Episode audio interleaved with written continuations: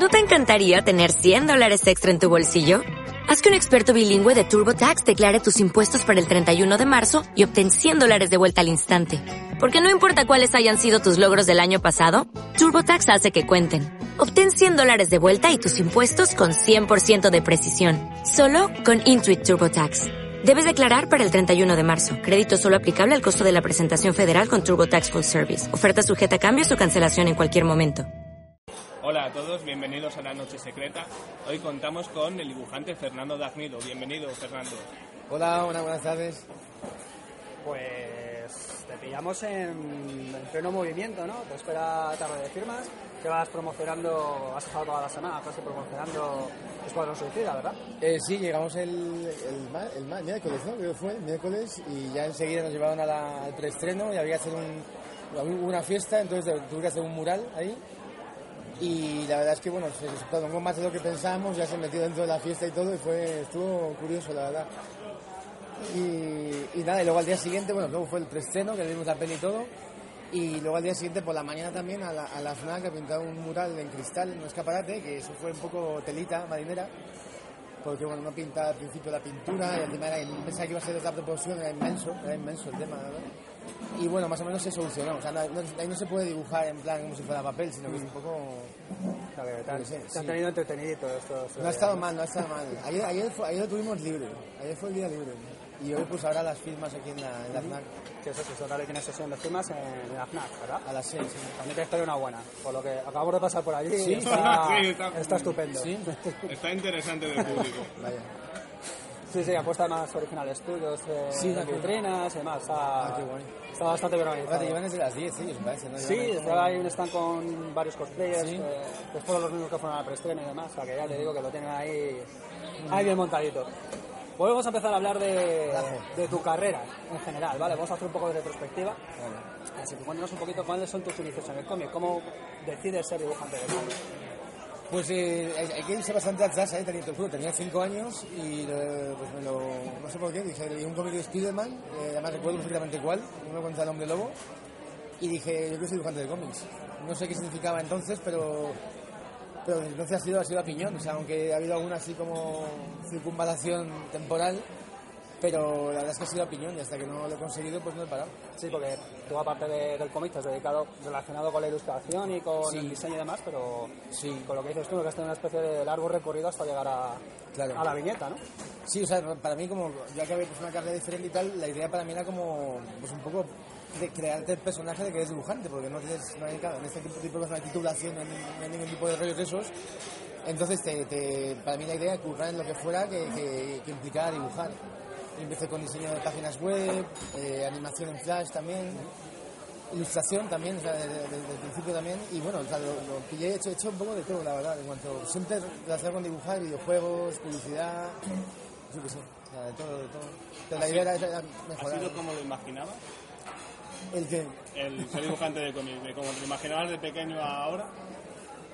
Pues eh, es que claro, o sea, cuando, dices eso de pequeño, eh, yo no sé qué, o sea, sabía que me gustaban los cómics, pero no sabía qué quería decir que soy dibujante de cómics. O sea, no sabes que, que- por supuesto, no tienes ni idea de que supone estar en casa metido todo el día, en pijama, a lo mejor. O sea, te crees que, que los dibujos se hacen así como no sé dónde, o a lo mejor veías fotos entonces de, de dibujantes en estudio, a lo mejor los antiguos, en plan, ¿sabes? El Alex Raymond, que estaban en estudios con corbata y la con la corbata, pipa. sí.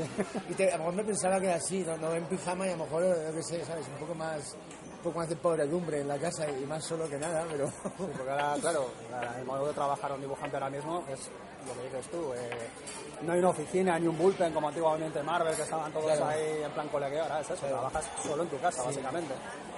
Hay gente, hay gente como, por ejemplo, en, en Granada, Javier García, Javier Fernández, aquí hay un grupo con más gente que, bueno, han montado un estudio y tal, y eso es la manera de hacerlo también.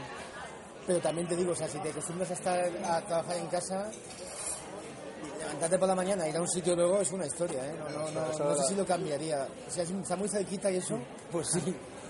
Pero es- tiene su comodidad, la verdad. Pero eso también requiere una disciplina bestial, es de convencerte a ti mismo de que tú tienes que establecer un modo de trabajo, ¿no? Sí, o sea, aquí siempre he sido muy, muy autodisciplinado, pero también es que me encanta. O sea, salvo algún momento así que he estado hiper estresado y me levanto por la mañana en plan, joder. El resto de días es que te levantas con, con la página en la cabeza y con... Eso, tenemos la impresión que cu- cuando hablamos con, con dibujantes, que es eso, que sobre todo, aparte de talento y trabajo y demás, que también tenéis una, una disciplina bestial para, para llevar a cabo esto, porque entiendo que si no te tirarías por la ventana al cuarto día. Es, es que te, tira- te tirarían ellos, quiero decir, como, como ha habido casos de gente que, que con mucho talento que a lo mejor no tiene esa disciplina y no llega a las entregas y ya sabes, esto es, o sea, tienes que tener una calidad y también una, un, un rigor una disciplina, si no, es que no, es que ya sabes, es una industria, ¿sabes? Como, como churro, ya sabes, publica un cómic, no es, no es así como ese tipo de eh, disciplina artística que es como un poco la, la inspiración que llega y tal y cual, esto es Un proceso más industrial, quizá, ¿no? industrial 100%, o sea, industrial, total. Pues cuéntanos cómo entras en el cómic americano. ¿Tenías experiencia previa en el mercado europeo, creo? Eh, sí, o sea, bueno, eh, eh, tuve experiencia aquí en, en, eh, en España, publiqué con con la Factoría de Ideas unos cómics muy underground que se llamaban eh, Tales of the Black Spain y que eran como ustedes en plan de humor negro, crítica social, y bueno, o sea, cómico. Y luego, así, de puro cómic, también hice uno para, para Soleil, Para el mercado francés. pero que se quedó un poco ahí. Yo lo hice, lo entregué, Ah, y el primer, el primer álbum, quedan varios, y como que se quedó ahí, la verdad. no llegó, no llegó a la 30. Es que sí, es algo. A ver, yo, yo- pues fue justo que empezó. Ellos también tardaban mucho en contestar, ¿sabes? Fue una época en la que los ley estaba también en un momento de transición, luego lo pilló, creo que del CUR, creo que lo compraba, me parece. Lo compré una un poco más grandota. En un momento de transición, me pagaron, o sea, me lo contestaban dentro de dos meses, y luego ya cuando estaba en DC, como al año, al siguiente, me dijeron, ¿quieres retomarlo? Y yo dije, venga, sí, por lo menos este hacerlo. Les mandé la portada, o sea, les mandé un portada. Estamos, estamos en el café, chicos. Ah, vale. me contestaron a, lo- a los tres meses, ¿sabes? Y, y- y ca- y cada cambio era así, digo, mira. Digamos que no. La, la experiencia no fue para No, repetir. vale. pero es raro porque yo, yo sí puse de mi parte y de hecho algún día me gustaría con ellos, ¿sabes? No sé. ¿Y cómo fue tu entrada en DC? ¿Cómo entras al mercado americano? Pues fue, la verdad, gracias a. O sea, contacté con, con la gente de David Macho y empezamos a hacer pruebas. Pues, fue como hace ya, ya nueve años. Y, y la verdad es que todo fue muy rodado, la verdad, porque no había hecho. O sea, hay gente que le ofrece algún cómic de prueba o algo así. Y en esta época, entre que, bueno, que les debió gustar lo que vieron y que era una época que a lo mejor estaban más esto proclives a dar, a dar esto Más claro. Claro, pues, pues una, una exclusiva. No había hecho ni un cómic para ellos. Ya, ya, ya. O sea, había hecho pruebas. Ah, curioso. Pero que además, pues, pues, quizá entraste en una época en la que empezó a despuntar mucho eh, la presencia de autores, autores españoles en el cómic americano, ¿no? Quizá tú has sido de los primeros de esta gran explosión, pero ahora mismo encontrar nombres españoles en las portadas de los grandes cómics no es raro. Sí, no, pero bueno, ya llevan, ya, todos sabemos Sí, que sí, hay bueno, precedentes claro. antiguos y no, los hay, incluso más de mi generación hay gente, ya, Dani Acuña lleva ya como tres años o cuatro, Sepúlveda lleva, no, Sepúlveda entró a la vez más o menos. Sí, o sea, es como un poco como tandas así generacionales, ¿no? Nos van explotando, usando y luego van cambiando y va rotando un poco la- el banquillo. Como la NBA, ¿no? Ya empiezan a buscar talento, talento externo. Totalmente, totalmente. Sí, a veces son más receptivos a lo nuevo que a, que a- que a mantenerlo. Y bueno, o sea, lo, lo de la exclusividad está bien porque te permite pues, crecer un poco con tranquilidad. No tienes que estar ahí como a muerte demostrando en cada número todo lo que sabes hacer, porque sueles cagarla cuando te planteas así. Y te permite un poco, pues eso, tener una seguridad que tengo dos años de exclusiva, que se pueden renovar si lo hago bien. Y crecer un poco como, como, como artista, que, que es, es importante, la verdad. Aparte de pillar gente nueva, es, es un proceso que, que eso- ellos deberían como favorecer también un poco más si quieren generar gente Claro, claro. más, más, más talentosa en eso. ¿Y cómo fue estar en DC? Pues Así muy- a, a- a- a grosso modo. Al principio, imagínate, me dio un sueño, me dio Claro. como un sueño, era como, yo qué sé. Y, y bien, verdad que fue como eso, una serie como Teen Titans, Claro. como, madre mía.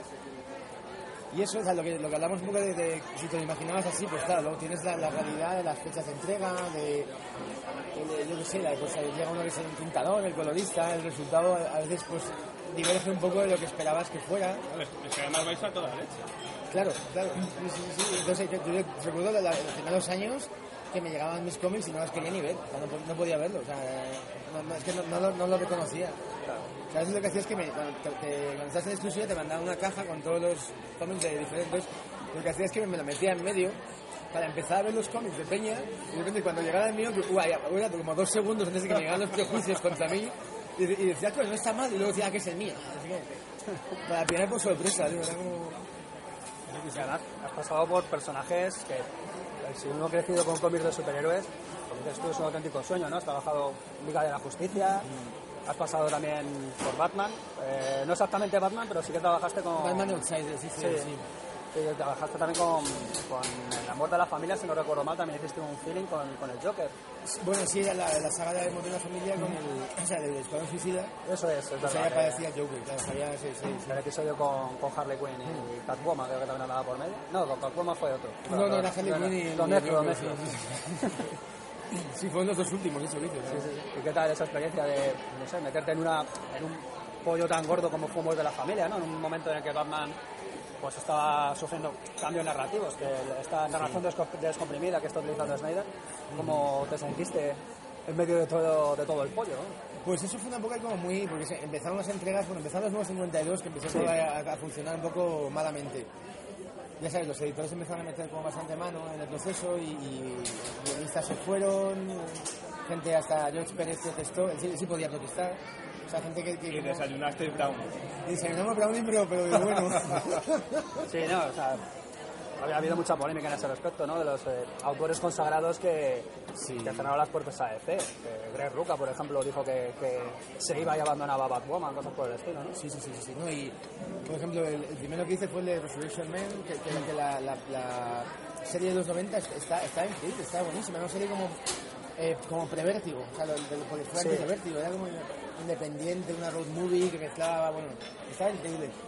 Y los, los guionistas, el Dan Abnett y Andy Lanning, o sea, tuvimos una charla ahí surrealista que era Nueva York, Londres, Murcia, y, y, y Curioso destino de finalización. Claro, Muy claro. curioso.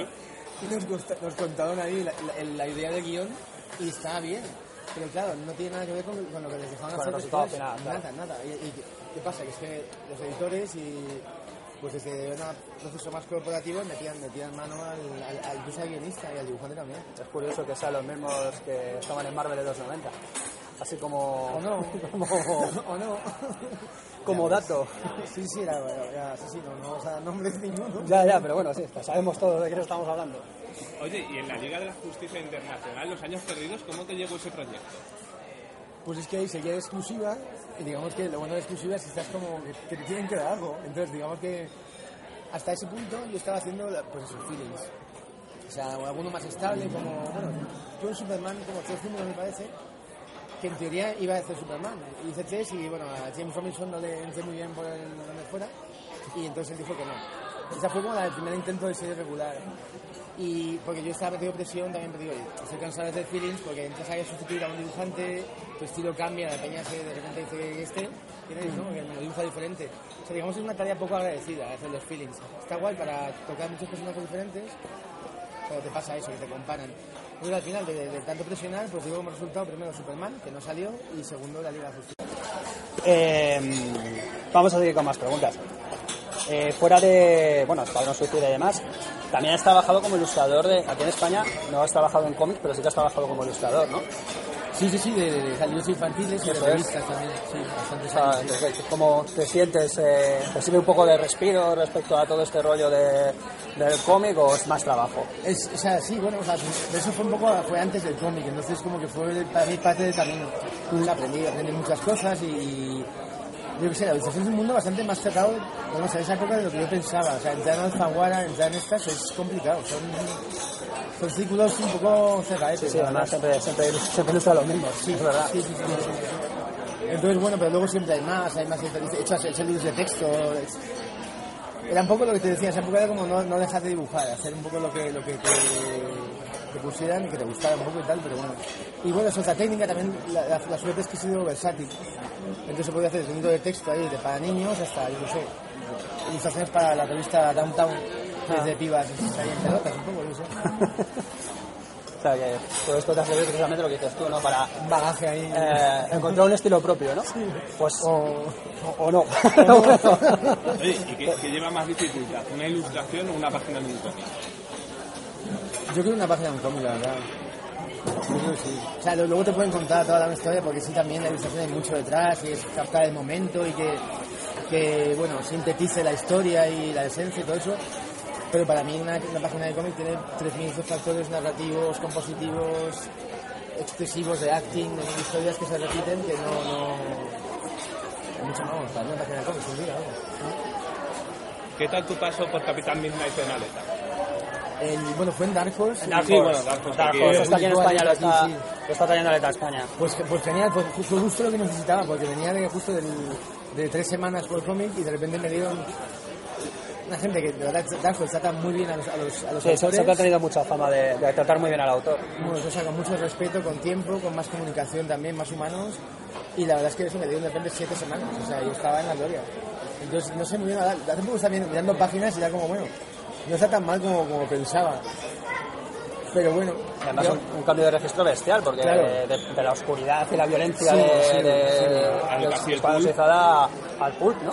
Claro, yo, yo creo que es ahí, es- ahí fue un poco donde quizás me costó un poco pillarlo, porque era, era de repente eso de súper oscuro, del Joker es como ahí como, vamos, barroco y oscuro a un comic cool de línea, yo qué sé.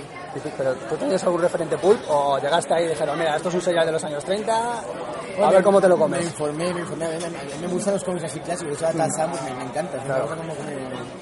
Una formación bastante clásica en eso, y bueno, sobre todo los de SC, que soy un fan tremendo de los de la cripta, eso me encanta, la verdad. Pero bueno, me informé en Captain Linda, que sé que era súper antiguo, el año 28. Sí, sí, era, un, era un serial de radio, de hecho, en, en Sí, origen. sería radiofónico, sí, sí, sí.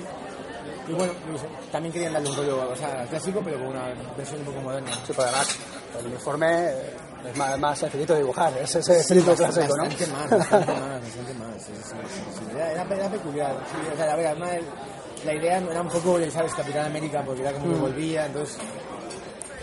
Yo qué sé, estaba un poco condenado a, a, a ser una serie B ya de, nacimiento, porque era una, una, una- una copia.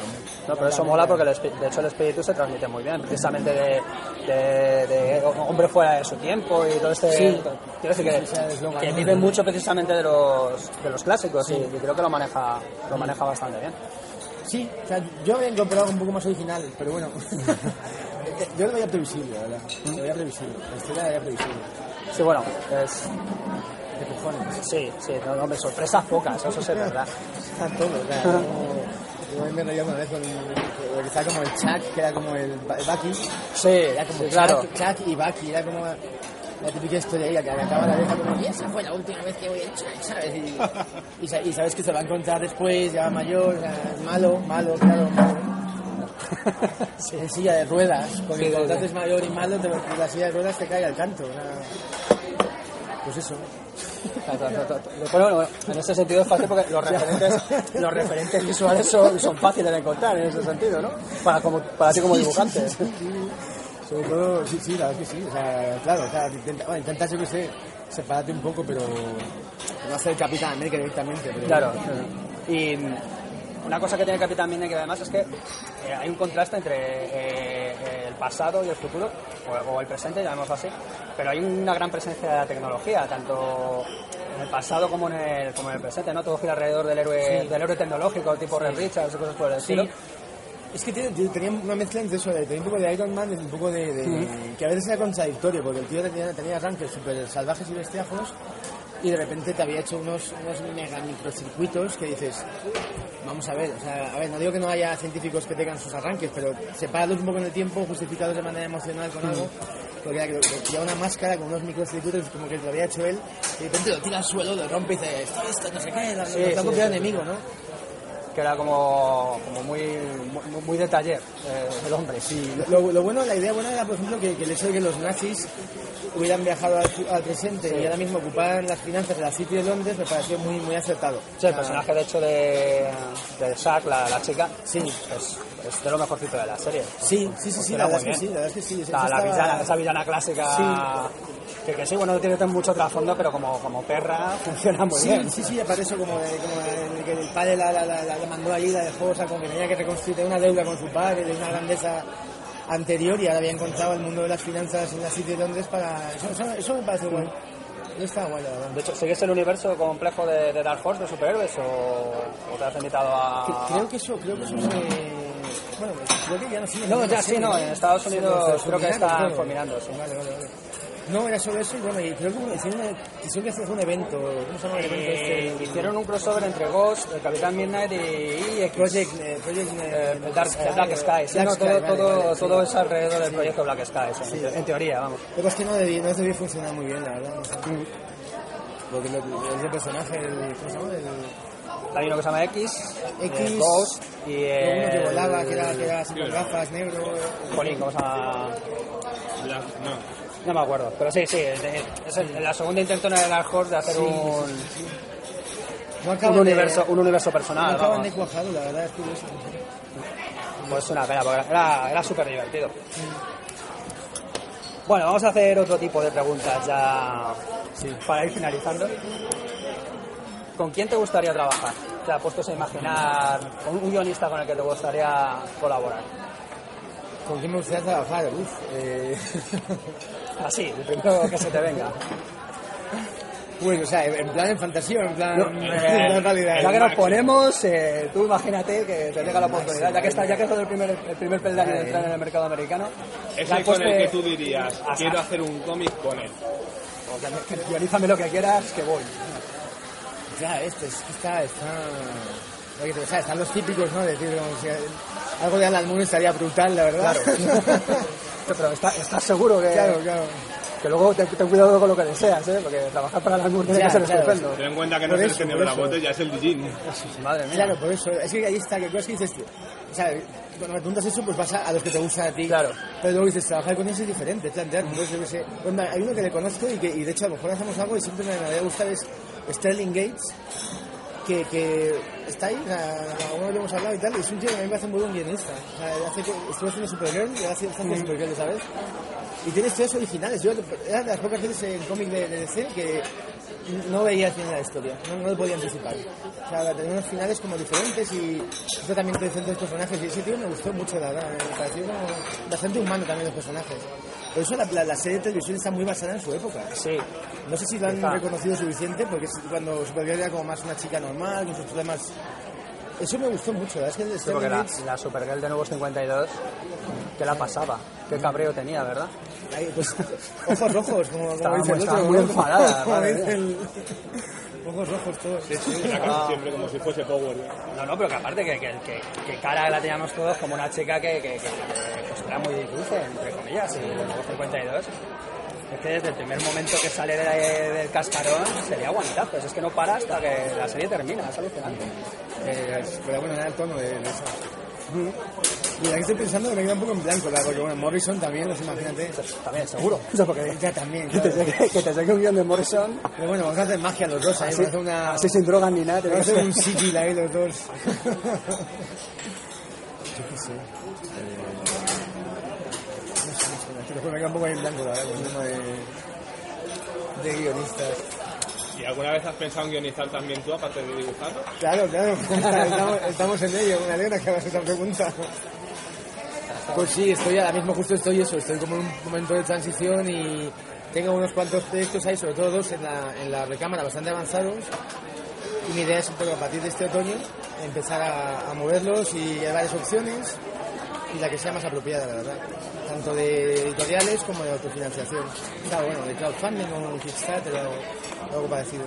Y para mí, para mí es la meta, o sea, yo lo, que quiero hacer en el cómic es contar mis historias, digamos que la, satisfacción que te llegaba es, es incomparable. O sea, está bien dibujar, eh, qué sé, Superman y Batman, todos estos, pero es- esto es más que creo que doy más de mí cuando creo en lo que estoy haciendo y de los personajes y...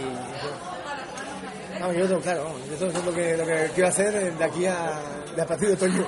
Claro, esto sabemos en un impasse, ¿no? De- Sí, sí. Digamos que, pues eso, a lo mejor yo que sé, como, como puede ser.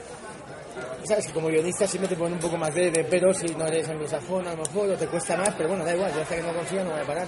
Y además que. que la satisfacción es, es- es incomparable. Así que bueno, a por ello. Sí, porque o sea, me estás hablando, claro, de proyectos centrados en el, en el mercado internacional. Sí, sí, sí, sí, sí. Entonces, bueno, a lo mejor sí hay que complementarlo con otras cosas. Claro. Por ejemplo, ahora sí a lo mejor estaría bien que me dieran feelings, ¿sabes? que, sería, poco y, y te, y te puede, permitir pues, incluso financiar claro. otras cosas. Vamos a ver cómo se da. O sea, hay como mucha fe y muchas ganas y algo de yuyu, pero, pero bueno, vas a vivir. Otra pregunta, y esta también va un poco mamporrera. Dale, dale. Entonces, para que hagas un poco de, de- de- de mirarte en el espejo, ¿cuáles crees que son tus puntos fuertes como dibujante y tus puntos flacos, claro? Pues eh, en los flacos, esto yo creo que es sobre todo eh, la, los fondos. O sea, para mí el tema de, de currarme, por ejemplo, de los edificios, coches, o sea, es que lo, lo- lo- me, me da una pereza tremenda. Pero pues en Capitán Midnight te los tengo que pasar en grande. porque- Sí, sí, sí. Madre mía. O sea, pero sé que es un tema también, es verdad, de... de- de- ver, no tiene mucho misterio hacer una perspectiva con muchas ventanitas. Lo que tienes un poco de ponerte y hacer un trabajo repetitivo que a mí me, me hastía hasta, hasta más no poder. Entonces, un poco de. Pues tengo que ponerme con ello, pues un poco de, auto, autogobierno, decir, venga, hazlo, aunque sea repetitivo, ventanita, ventanita, ventanita. Yo qué sé. Y eso, eso lo veo como un punto, la verdad. Las tintas a mí me gustaría mejorarlas. Y de hecho, ahora que estoy trabajando con la Cintiq un poco, como la Cintiq te obliga a tener un trazo, un trazo diferente, lo que estoy haciendo es como intentar como llevarme el trazo que hago también de la Cintiq a cuando dibujo a cinta. Porque de hecho, si no los dibujé que hice con Cintiq me gustaron porque no parecían míos. Pues esa adaptación tiene que costarte la vida.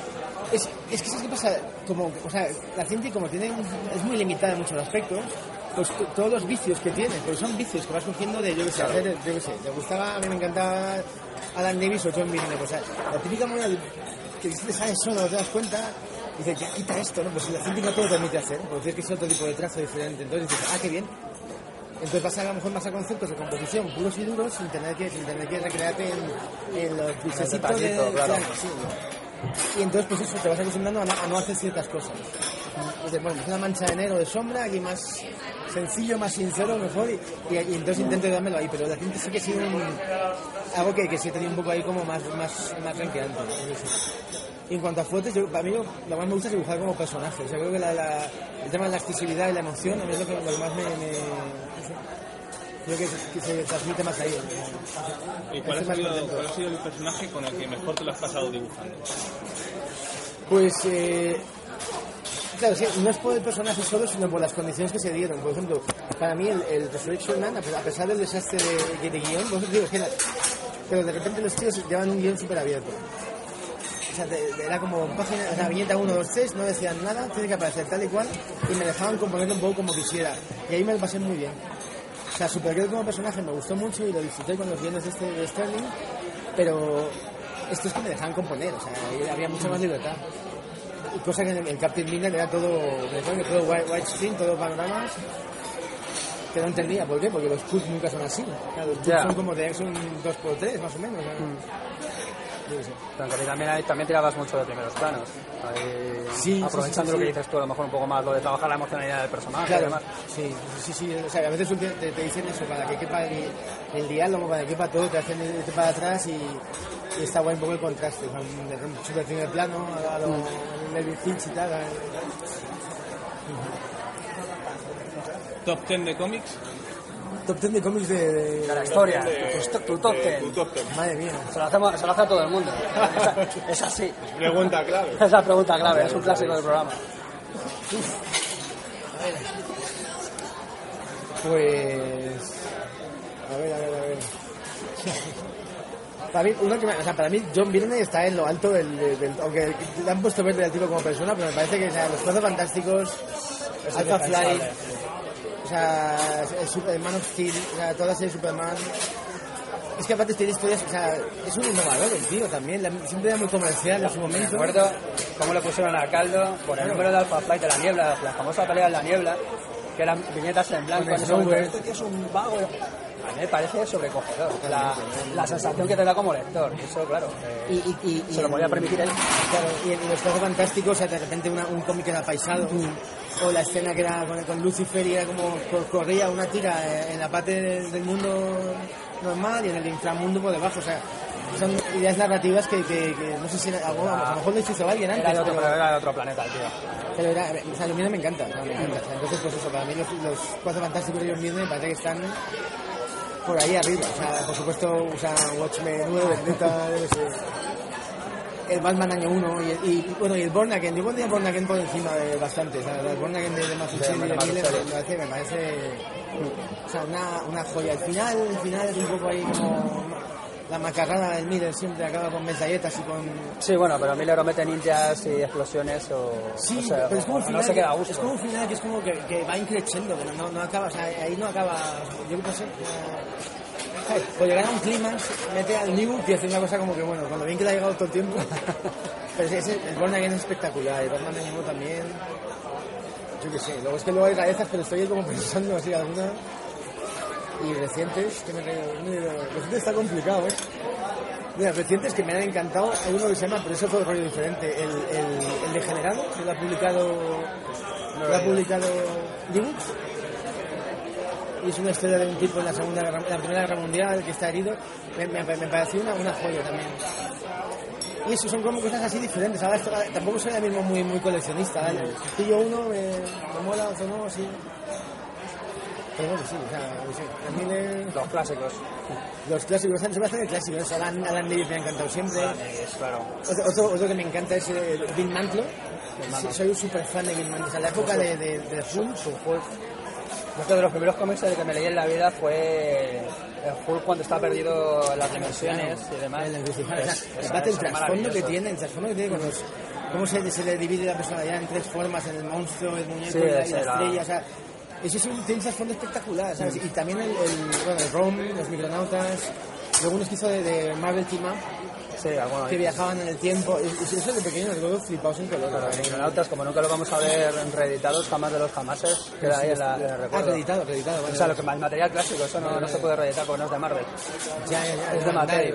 Es de Mattel. Ah. Es solo los dueños, así que nos queda ahí en el recuerdo los, De hecho. Recerca llegó a publicar una miniserie de seis números. Sí, El pero, pero y, y si así, creo que van a, re- a, a era relanzar. Dark pero- Horse la que iba a relanzar ROM, ¿no? También. Sí, también. Bueno, chicos, os ha sido un auténtico placer. Pues muchas gracias a vosotros por, por la, por la entrevista, muchas gracias. Nos vemos. ¿No te encantaría tener 100 dólares extra en tu bolsillo? Haz que un experto bilingüe de TurboTax declare tus impuestos para el 31 de marzo y obtén 100 dólares de vuelta al instante.